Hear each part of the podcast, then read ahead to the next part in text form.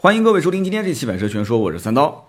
今天呢是十月三号，国庆假期。那么明天呢又是中秋节，所以呢双节同庆。我们呢这个假期当中呢也偷个懒啊，除了周六周日，那么其他的时间段呢，我们会推送之前做好的一些原创的视频和原创的文章，在我们的微信订阅号“百车全说”上。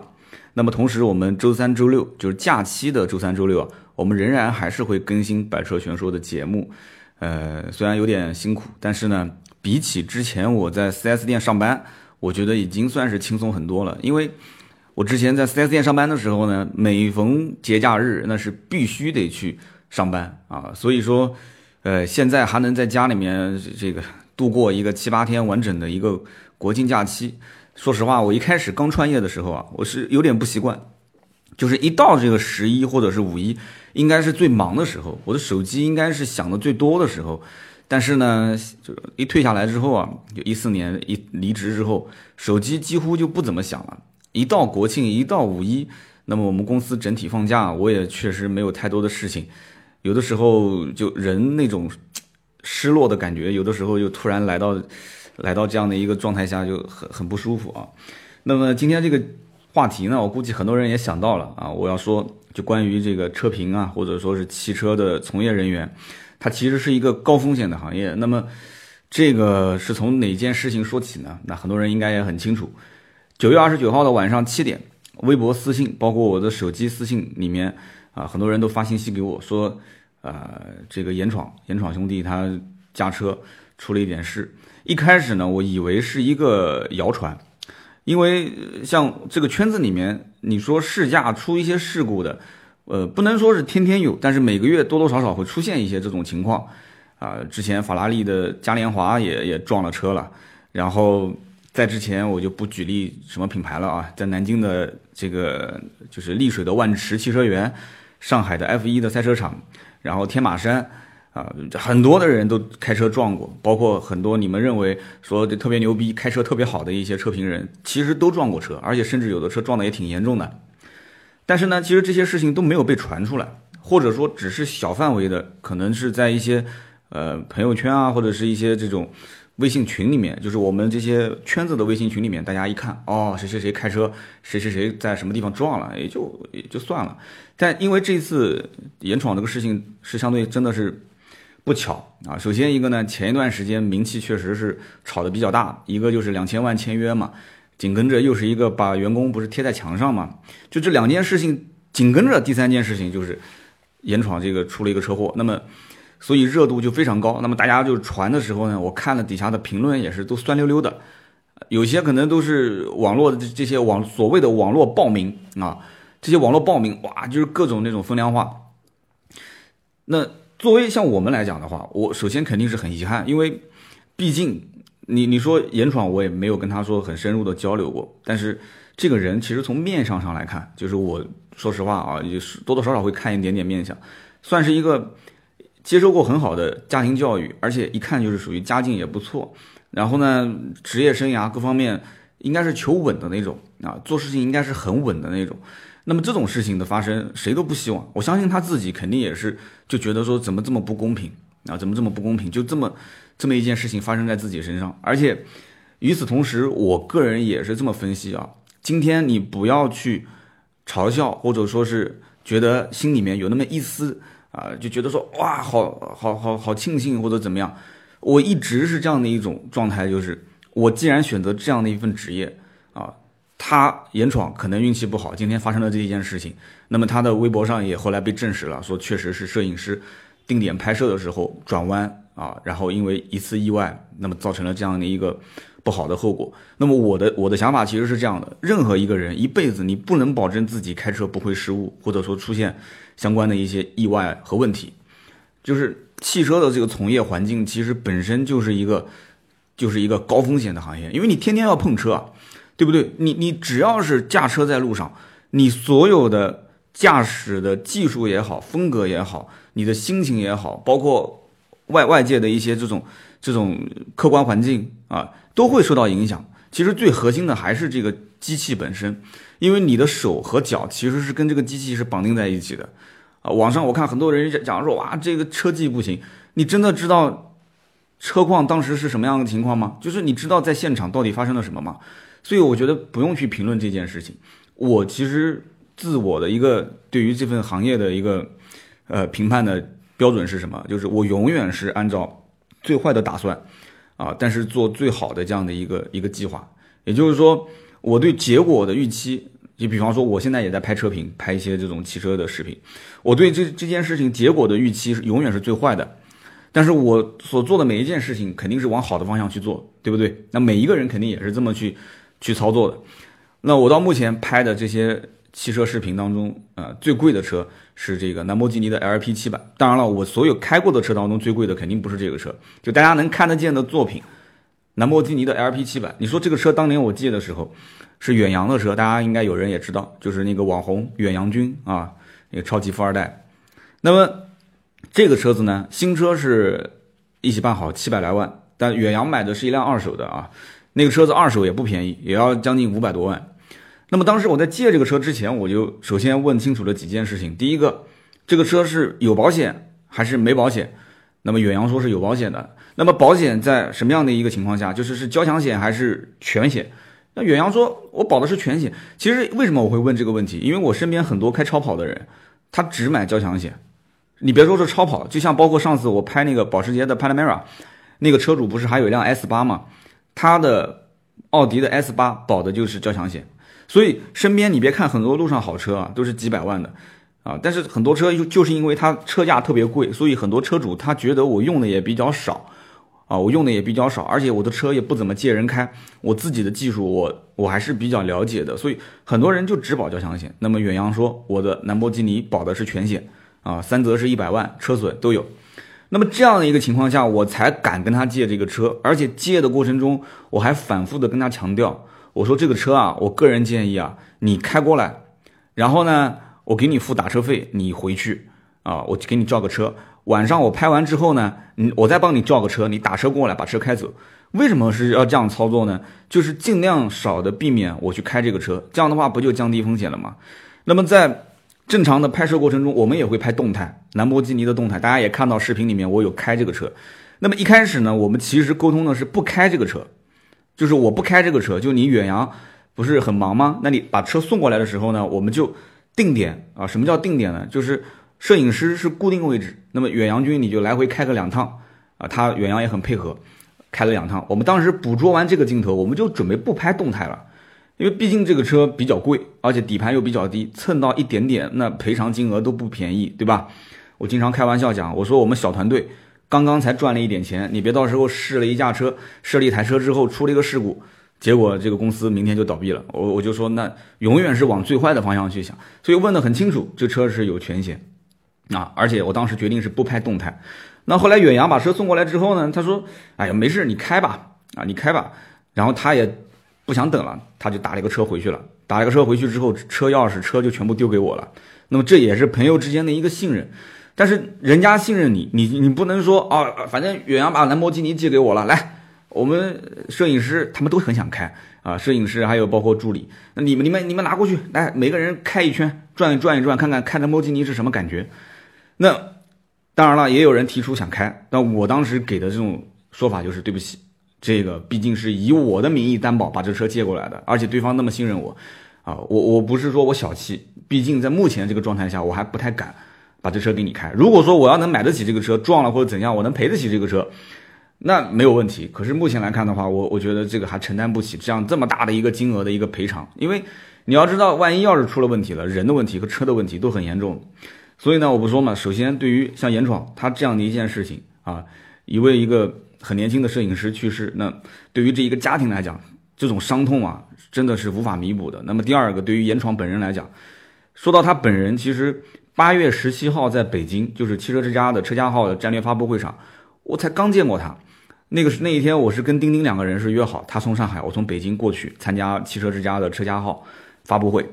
那么当时去到发布会现场的时候，哎，我们第一眼就看到严闯，严闯跟汽车之家的发布会的工作人员在一起。但我觉得很奇怪的是什么？他穿的是一件，他穿的是一件汽车之家的工作服。就是他跟汽车之家工作人员的衣服穿的是一样的。哎，我觉得很奇怪。我说汽车之家严闯不是离职了吗？严闯严闯自己不是在做那个说车的节目吗？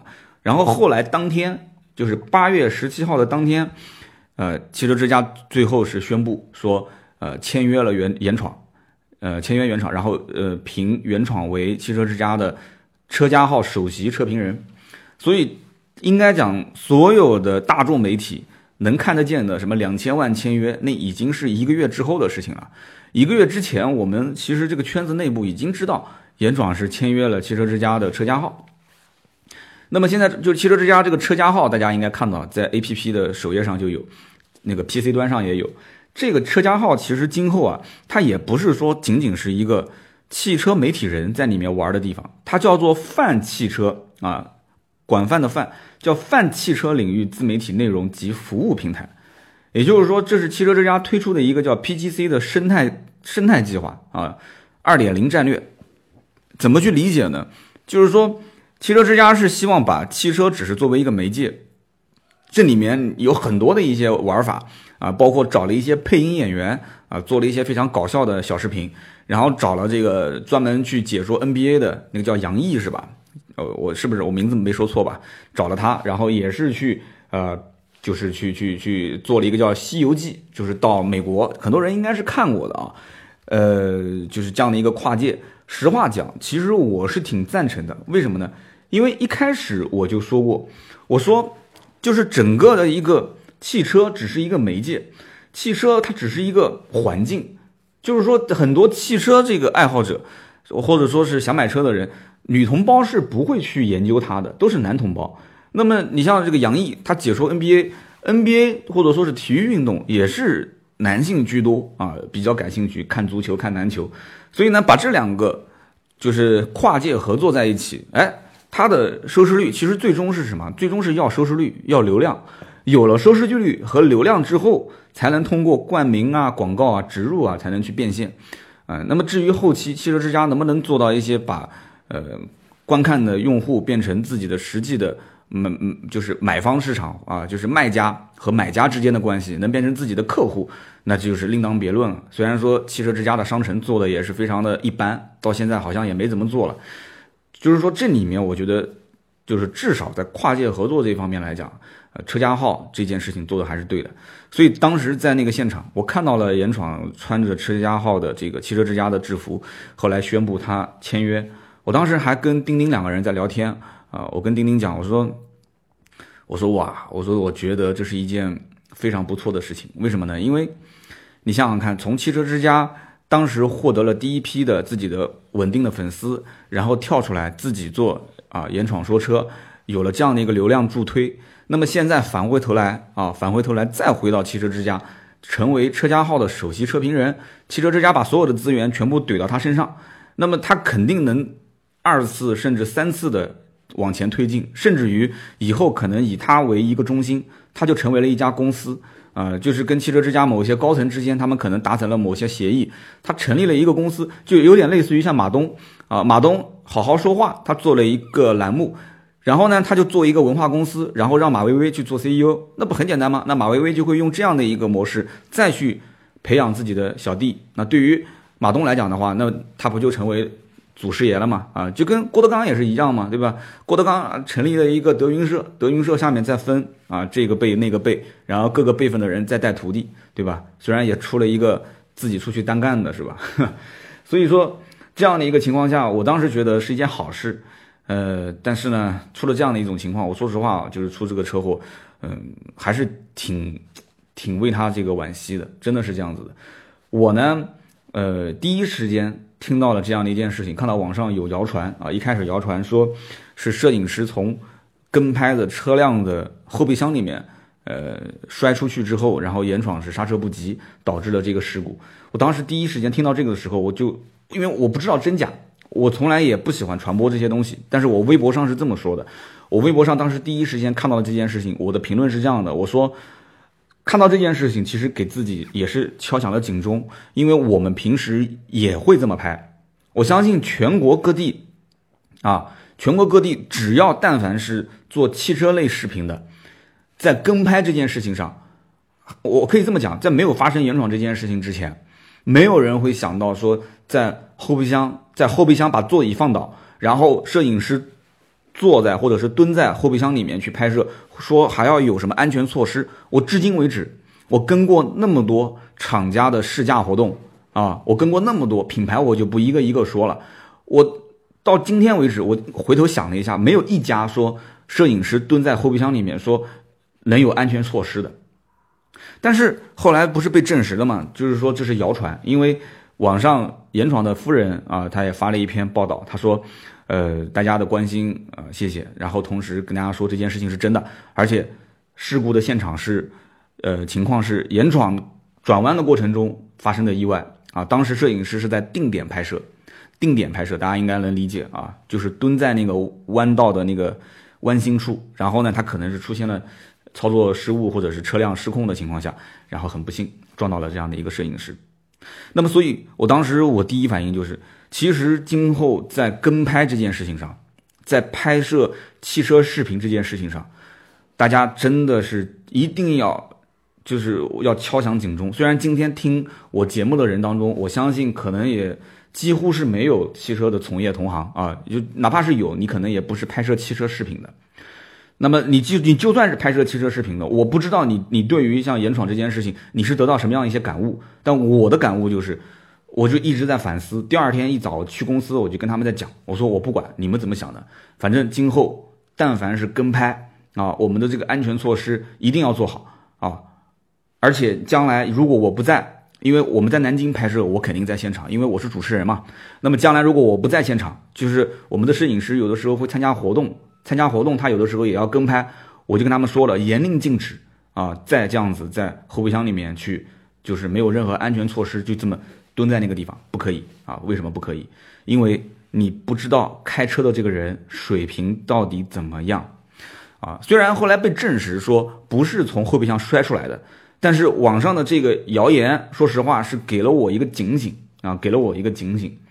实话讲，本身汽车视频的这个行业的入门门槛标准本身是比较高的，本身是比较高的。有的人讲说拍汽车视频，你你用个单反，用个手机拍拍不就行了吗？我很早之前也是这么拍，啊，甚至也是学啊很多国外的一些视频，什么一镜到底。但是后来我就发现，其实这是有问题的。为什么呢？汽车视频它的语言表达是画面的语言表达，它不像音频。音频你可以听我三刀跟你砍一个小时啊，你你也不觉得累？为什么呢？因为你听音频，你可能在干其他的事情。视频是用画面的语言，它讲究的是逻辑性和连贯性。一分钟甚至一秒钟的废话，他都不想听。因为我花时间看你的视频，我希望你的画面尽量的美，尽量的有有有调性、有风格。我我希望你还有干货、有内容，所以。视频的整个的一个拍摄和后期的剪辑、配乐，包括你的说法、表达这些前期的脚本，甚至分镜头，其实这是一个高职业化的这样的一个高度职业化的一个一个一个过程。所以一开始我是有点太小看这个拍摄视频了，而且等我真正到拍摄的环境里面，我才发现拍视频做汽车类的视频的这样的一个节目，难度远远比我们想象中的要高很多。首先就是入门的门槛。我一开始认为有一个摄影师，反正稍微会剪一下后期，对吧？你稍微会拍一点，会剪一点，然后跟着我出去拍，拍完回去剪一剪，不就行了吗？很简单啊。但是后来我才发现，其实你要如果想要简单，也可以按简单的方式来。但是你想要长期做下去，这肯定是不行的。所以说，从硬件上来讲，你首先得要基本是合格。我跟大家这么讲，基本合格的投入，基本是十万左右的标准。啊，就是基本勉强合格是十万左右。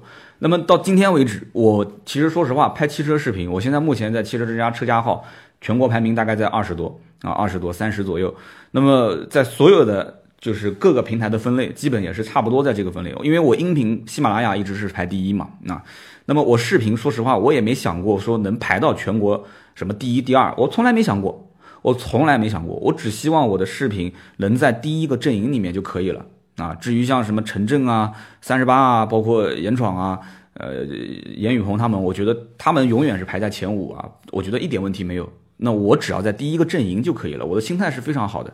那么我就是这样的一个很就是不争强好胜的心态，我到目前为止的实话说啊，就光是硬件投入已经快二十万了啊，我就光硬件方面的投入已经快二十万了，这还不含人工成本。你知道现在的摄影师也好，后期这些工资都不低，而且我身边的很多的人建议我现在做的，哎，好像比原来越来越好，建议我再把这个导演啊，包括这个编剧全部给招到位。那你要知道，你说现在大家喜欢看有剧情的这样的一些汽车类的视频，那么你要有编剧、有导演，再有一些这些执行策划这些东西，那基本上一个七八个人的团队，你一个月光工资的开支，我估计就是。啊，就估计要十来万啊，这还不含这些、这些、这些硬件投入，因为你硬件投入后期，你随着做的越来越大，你肯定要不停的往里面投嘛。所以说，视频和音频直播、图文，它完全是不一样的，对吧？你像我音频，我音频的话就是一个电脑，然后一个话筒，一个外置的这个声卡就 OK 啦。整个投入成本无非就是看你对于声卡和话筒的要求有多高。对不对？我可能一开始我用的是很便宜的，一两千块钱的。那我现在觉得说，哎，我我可能条件好一点的，我换一个四五千的话筒，那就最多也就这么多吧，没什么好换的，而且能用很多年。那我这种随身录音的设备，目前买的已经算基本是到顶了吧？啊，索尼的第一百，也就是四千多块钱。那图文的话，图文更没什么成本，找一个能写的，有一台笔记本，结束。直播也没什么成本，直播只要是手机都可以，啊，你只要能。有流量，啊，无非就是流量成本，流量也没多少嘛，一个小时一个 G，你就不可能从早播到晚，对不对？你最多也就一天播个七八个小时，算多的吧，也就七八个 G，也没多少钱。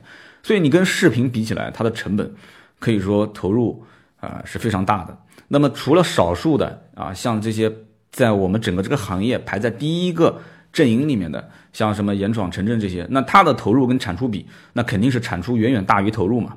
但是绝大多数在第二阵营，甚至第三、第四，甚至都不在什么国内的能排到前五十的这些往后数的这些人，他们的整个投入和产出比，那是远远是投入大于产出啊，远远是投入大于产出，坚持不了多久啊，因为他没有流量嘛。换句话讲，没有流量，没有广告收入啊，没有变现的手段，没有跟粉丝之间的互动，那将来的话，他根本就没有钱，没有钱就没有没有办法运营啊，对不对？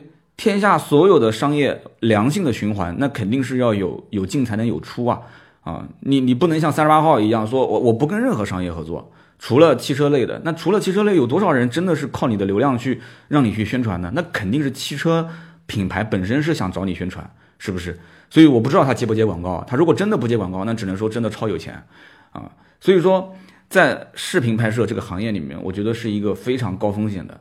这样的一个环境，所以呢，大家今天听完我讲的这一期音频啊，我希望尊重这个职业，就不管他是被充值的车评人也好，还是没有被充值的也好，就至少他是一个喜欢车、爱车，想把自己的一些观念分享给你的这样的一个人，对不对？人和人之间是平等的，那么你也不要说这个人啊被汽车之家签约了怎么样怎么样是炒作，人家也付出了很多，人家可能每天不跟媳妇儿、孩子一起出去。度周末啊，可能出去参加一些活动或者去拍车，对不对？而且每一次各种环境都不一样，有的时候下雨天，有的时候是阳光特别的刺眼，我就经常会出现这个情况啊。我跟别人借好的车，因为大家知道我拍视频从来不用 4S 店的车，我所有的车要不就是我卖出去的客户的车，要不就是我身边朋友的车。那么我这些车辆呢？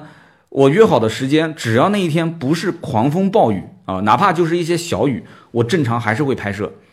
那么这种客观环境，你既然你你确定不了，那你只能是尽量低的去控制它的风险发生，对不对？那我们就讲个很简单的情况，有的时候我跟拍，摄影师说对不起，你现在给我拍的这个角度我拍不了，为什么呢？因为它镜头是逆光，镜头逆光，那我就得去到对面路对面的那个路段，我得。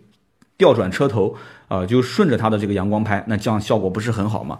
可是你顺过顺着阳光拍的话，那一边的路况不好，经常会出现这种情况。路况不好，那你说两台车子还要你要照顾摄影师，摄影师有的时候会说，哎，跟车跟车跟近一点，跟近一点，好，从左边超车，从左边超车，从右边超车，好，加速加速。就他为了捕捉镜头，他需要让你去不同的。就是在路上那种驾驶，呃，改变方向，或者是急加速，或者是刹车，或者是拍你的前大灯，拍你的轮毂。那么对不起，如果是在开放式道路上，你这么开车，那极其容易出事故，对不对？你开放道路上面一个车哪能随随便便变道，或者说是急加速、急刹车？那你是把别的车当成空气了，那肯定是不行。所以我们拍摄这种跟拍都是在封闭道路。可是有个问题是，现在都城市化了，特别像北京这种地方，对吧？城市化，你哪怕再偏远的，它都是已经很道路上面的，你哪有那么多的封闭道路呢？我可以这么讲，我在南京找这个封闭式的道路，也是找了好长好长时间啊！我不吹牛逼，光开车出去加油的钱，就是找这个封闭道路，我可以说。加油的钱都加了，估计有好几百了，就到处开，到处找，找到这些地方都不是特别合适。我希望是三面都是封闭的，所以大家看我们的视频，有的时候是压在白线上面拍，但是我旁边写的是在封闭道路，很多人还不相信啊。其实我找的这个路段就是三面都封，也就是说这个路口三个来路都是不会有车的，哪怕就是自行车甚至都不会有。但是这种路又有多少呢？又有多少呢？极其少。所以我也不知道这一个地方什么时候被开发。一旦要是被开发了，那我就得再去找下面一个路房一个地方。所以真的这是一个高危行业，怎么去控制它的风险？我觉得就是从每一个细节入手。我也不敢说今后我可能不会碰到这些情况啊。我我不讲那么严重的，说把人给撞了，那最起码如果撞人和撞车之间，那我肯定是选择撞车。对吧？那撞好车跟撞差车，我肯定选择撞差车，对吧？能少赔一点少赔一点。可是有些事情，它不是你所想的那样。它当发生的时候，只是在一瞬间。而有的时候，你回头想一想，当时如果我没有在那一天，啊，我没有在那一天开那个车，在那个时间段路过那个路口，如果当时我的操作怎么样怎么样，这个世界上没有如果，对不对？没有如果。我觉得职业安全真的，每一个人其实从事任何一个行业，都应该是提高警惕。我进 4S 店的第一天起啊，我当时我在节目里面说过一句话，可能很多人没有印象了。我说做事情啊，特别是在企业里面上班啊，没有事情就是本事，没有事就是本事。这句话好像听起来不是那么的，不是那么的，就是好像有有点有点丧，不是那么的阳光。什么叫没有事就是本事？那三刀你的意思就是不作为、不上进啊？呃，不是这个意思。我记得我当时拍兰博基尼的那一天。呃，我还是比较拼命的。拍完之后，我做了一场直播。我说：“大家好，今天你看我身边有一台兰博基尼，我跟大家讲一讲这个车的故事。”那么很多人就说：“哎，刀哥这么晚了，你车子跟谁借的？你怎么不还给人家？”然后我才想起来，哦，我答应远洋五点钟还车的，但是我做直播的时候已经是五点半了。我说：“那我得给他去个电话啊，我我给他打个电话。”可是直播的手机就是我打电话的手机，我又不太想把直播给关了，然后。当时就有人说了这么一句话，我觉得蛮经典的。他说：“你也不用打电话，其实对于远洋来讲，没有消息就是最好的消息。”哎，后来我想了一下，也对啊。其实我打电话给他，当远洋看到我的手机打过来的时候，他无非有两种感慨：第一个就是，哎，刀哥今天事情办完了，要把车还给我了；第二个就是可能这个车出事情了，打电话给我跟我说在什么地方，你赶紧过来，车子撞了 啊。所以说。没有消息就是最好的消息啊！但是我个人觉得，其实任何一个行业，你做任何一件事情，哪怕你就是一个商场的营业员也好，啊，从事一份职业，没有事就是本事。我呢，今天这期节目，说实话啊，我还是蛮感慨的，因为，呃，我们在从音频做喜马拉雅开始，对吧？今天我相信听节目的大家应该是在家里面跟家人团圆啊，我们还是珍惜这样的一个状态，就是团团圆圆。啊，身体健康，工作呢，你可能有一些不顺心的事情，但是呢，你有的时候不要往上比啊，你有的时候你要看看其他的人，然后再看看自己，你会发现其实真的平平安安、身体健康这八个字并不是很复杂，而且你想做到这这一点呢也不难。可是有的时候就是在这样的一个环境里面很浮躁，而且呢，大家想要的东西太多啊，就像前两天我说聊换手机跟换车，很多东西都是欲望，都是。不停的在刺激自己，然后欲望欲望刺激，它不是需求啊，饿了要吃饭，渴了要喝水，这个是需求。欲望是什么？就像我，我后来我我我老婆跟我讲，就刀草刀草说，你还换手机啊？你现在七八个手机，你还换什么手机？其实为什么我们俩会产生这样的一个就是思维的差距？其实很简单，因为我两个手机的用途，其实一个是用来啊平时，比方说呃。这个，你但有人讲打游戏，对，打游戏也算是一个。比方说平时我要去刷一些资讯啊，微博啊，呃，包括微信啊，包括一些同行的订阅号的一些文章，我要看。那么另外一部手机呢，呃，它其实是没有号码的，什么都没有，它就是一个专门用来专门用来直播的直播机。为什么呢？因为直播的过程中，啊，你要如果如果作为一个专业的主播，你是这个手机是不能有来电话的，所以我是办了一张纯流量的卡。那么这张卡平时也是啊去观看同行的一些直播，然后专门用来做直播。那么直播平台对于手机就会有要求啊，就会有要求，你可能。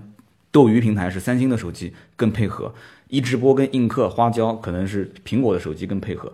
那么系统的速度快慢这也有影响，所以我把它当成是一个我的工作用的工具啊，是可以去赚钱的。那我当然觉得说赚钱用的工作的工具，那投入的成本高一点，我觉得也不是也不是什么浪费，对吧？所以我当然觉得要换。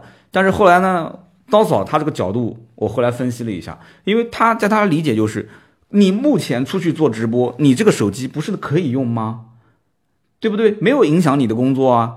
你目前所有的查询资料、看你的微博、微信也好，你这个手机用的不是也挺好吗？也没有说你天天抱怨说影响你的工作啊。你为什么还要换呢？其实是有道理的。讲白了就是一句话，我是想改善啊，我就是想作。如果不作。啊，就 no 作 no die 嘛，对不对？如果不作，那我就完全不用去换我的手机。所以后来我也想通了，那就算了，暂时就不换了啊，暂时就不换了。这，所以说真的是这样子的，就各行各业都是这样。人呢又希望自己更进一步，啊，过更好的生活，就是在职业上面呢也是更进一步的去往更好的地方去发展，对吧？讲起来，不管是怎么样，人最大的一个这个活着活着的一个价值就是自我实现嘛，对不对？但是，往往在很多细节方面，大家其实根本想不到这一点。职业的安全，叫职业的安全性。其实有些人会认为，我从事的职业没有任何风险。那，但你要如果认为你从事的职业没有任何风险，那我个人觉得，其实这就是你将来遭遇风险最大的风险。这个话可能说的有点绕啊，呃，还最后几个举两个小例子吧。比方说，你像我以前在 4S 店上班啊，我们就说到以前啊。我在 4S 店上班，我还算比较负责任的，可以讲一句话。我在 4S 店从业啊，你想，零六年到一四年八年的时间，没有撞过一次车，小碰擦是有的。比方说拐弯的时候，可能我的右前方的翼子板刮擦了一下这个墙角，这种情况我遇到过，但也仅仅是极其极其个别，我也记不得是一次还是两次，但是一定不会超过个位数，轻微的碰擦。那么大事故从来没出现过。那么为什么会这样？其实我从业第一天我就这么想的，所有的碰车这件事情，能少接触的尽量少接触，一定要接触的话，那怎么办？那么能碰试驾车不碰商品车啊，能碰有保险的车不碰没保险的车。所以我每次碰车之前，首先问一下保险。那么第二一个是什么？很多的一些园区也好，4S 店也好，它的路线都是单行线。单行线出事故的概率是最少的，为什么呢？你想单行线怎么出事故？单行线一个车头接一个车尾，两个车都是顺着开，所以你前面车你只要保持合理的距离，你根本不会撞车。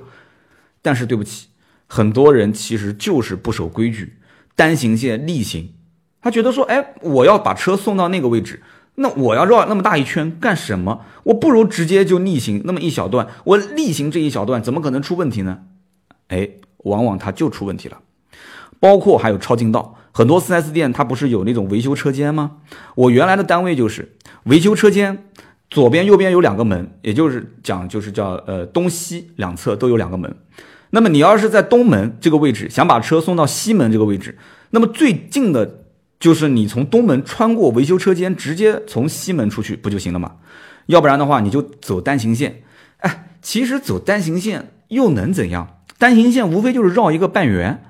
可是很多人其实，我可以这么讲，百分之六十以上的人，员工都是不走单行线的，都是从车间直接穿过去的。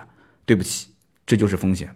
我可以负责任的讲，我不敢说百分之百不穿啊，就可能下班之后，有的时候我一看下班时间也紧张，我难得会穿一次，但我百分之九十是不穿的。我是按照一个半圆形走单行线去把车子直接送过去，因为你走单行线。即使遇到了一些问题啊，碰碰擦擦什么的，实话说，你也是遵守规定，对方不遵守规定，那是人家的问题啊。这个讲自私一点啊。可是你要如果穿越车间的话，你要知道进车间的大门，这就是第一个风险，因为你进车间的门你看不到左右两侧，出车间的门你也看不到左右两侧，车间中间还有一个十字路口。你也看不到左右两侧，其实你按我的判断就是，你已经是经历了三次风险，对不对？而且这三次风险，你运的是商品车，按道理讲，商品车你除了售后的专职人员，他有权利把商品车开进车间做 PDI，你其他任何的工作人员，你作为一个销售员，你根本没有资格，没有资格把商品车开到售后的车间。你当进车间的第一秒钟开始，你其实已经违规了，你违规，你承担风险，你就要。万一发生了风险，你不要到时候哭爹喊娘啊！你说，哎呀，我没有钱，为什么要赔偿那么多？公司不公平，你这是工伤，应该公司赔偿。对不起，规定是规定好的，你为什么要违反？对不对？所以说你根本没有道理去说这个东西。我见过的说赔个一两万的，甚至赔更多的，在我们这个 4S 这个圈子里面太多了。每个月扣工资，哪怕就是你离职了，你都要去往公司账上打钱。你不打，我就起诉你，因为这是你个人的。驾驶遇到的碰撞的风险不是我，不是我可控的，对不对？啊，怎么说呢？呃，讲到这个今天啊，其实是过节。虽然这件事情从头说到这个点上呢，也是有一点点整个的氛围比较悲伤啊。但是关键我还是觉得在节日的期间，大家可能也是很欢快啊，出去自驾游啊，呃，游山玩水啊，陪陪家人啊。但是节后，大家当把心收回来的时候，开始工作的时候。啊，你如果听到这期节目，我觉得啊，应该是要提个醒，啊，就像我拍摄的所有的车辆一样的，我跟任何一个人借车的时候，我不会让员工去开。你像有有有的车主会讲说，行行行，明天明天你安排一个人过来把我车开走，就他对我是一种信任，他觉得你窦总你那么忙啊，道哥你那么忙，那你就不要来找我了，你就安排个人来开我的车。但我一般就不这样，我说不行，我说我来开，啊，哪怕就是一个再便宜的车，几万块钱的车，我说哎我来开我来开。因为我实在是担心啊，我实在是担心，因为你自己不来开，实际上你把风险是转嫁给了公司的其他的员工啊。员工一旦要是开了发生碰撞的话，你好意思说让员工去赔钱吗？那那其实你最终还是像我们这种私营企业，那还是老板你自己来承担。所以呢，每一个职业都有自己的风险。那保险公司呢，其实也有意外风险的，就是这样的一个一个一个险种。然后我以前跟人家也聊过这个事情，就对于那种在呃，室内去从业的这种职业，保险公司这种意外赔偿的这种额度一般都比较高，然后呢，赔偿的这呃这个金额比较高，收的费用比较低。因为你像什么老师啊这些职业，那他的风险肯定比较低。但是你要如果是一个户外的从业人员，户外的，而且天南海北天天坐飞机啊，坐交通工具的，那你的风险就会非常高。所以呢，今天我我就在讲，就是说关于车评这个高风险的一个职业。呃，你希望大家呢，其实对于我们这些，其实也是搬砖的啊，也是打工的啊，也是创业也好，创业其实也是变相的一种打工方式啊。呃，希望大家多多理解，多多支持我们的节目。我也希望大家呢，在节目下方也可以说一说自己是从事什么样的职业。那么你在这个职业环境里面遇到过的哪些风险？有些行业我估计可能对于外行人来讲都会认为这有什么风险啊？从事这个职业肯定没有风险。但是我知道，只有你。在这个行业内的人，你才能了解它的真正的风险是什么。我希望大家呢，在节目下方可以留言探讨探讨。今天呢是过节，所以呢不希望讲太多的一些什么什么汽车的一些知识啊，什么干货啊，听的也太干，就讲一讲我自己的一些想法啊，关于车评啊，或者说是汽车的媒体的这样的一个从业的环境，我真的觉得其实是一个非常高风险的一个一个一个一个职业一个环境。到不同的城市、不同的路况去试驾不同的车，啊，不同的车的车况也不了解，对不对？所以说，希望大家真的是多多理解吧。还有包括像这种哪个哪个一些车评人出了什么事情，评论方面呢，还是要友善，而且打心底里面，我觉得啊，呃，应该是要理解大家，理解所有的就是这些从业人员，而不是说以一种啊冷言冷语啊这种形式去去评判他。呃，就这么多。今天这期节目呢，就到这里啊。我们的拍摄过一部这个非常小众的车，叫阿巴特，最近在网上应该讲点播量还是非常高的。如果还没有看的人，搜索微信订阅号“百车全说”，啊，或者是微博百车全说，你就可以看到这个我们的原创视频。呃，我希望大家多多关注我们的微信微博，因为除了音频以外的视频、图文、直播，甚至我们这些一对一的咨询服务，以及我们的这个就是这个精品课程，我会做一些不定期的这个低精品课程，都在我们的微信订阅号“百车全说”上面。所以大家如果是关注一下的话，你就能知道我们有更多的服务和更多的原创内容。好的，那么今天这期节目呢就到这里，在家录制的啊，如果音质啊各方面不太好，多多多多理解。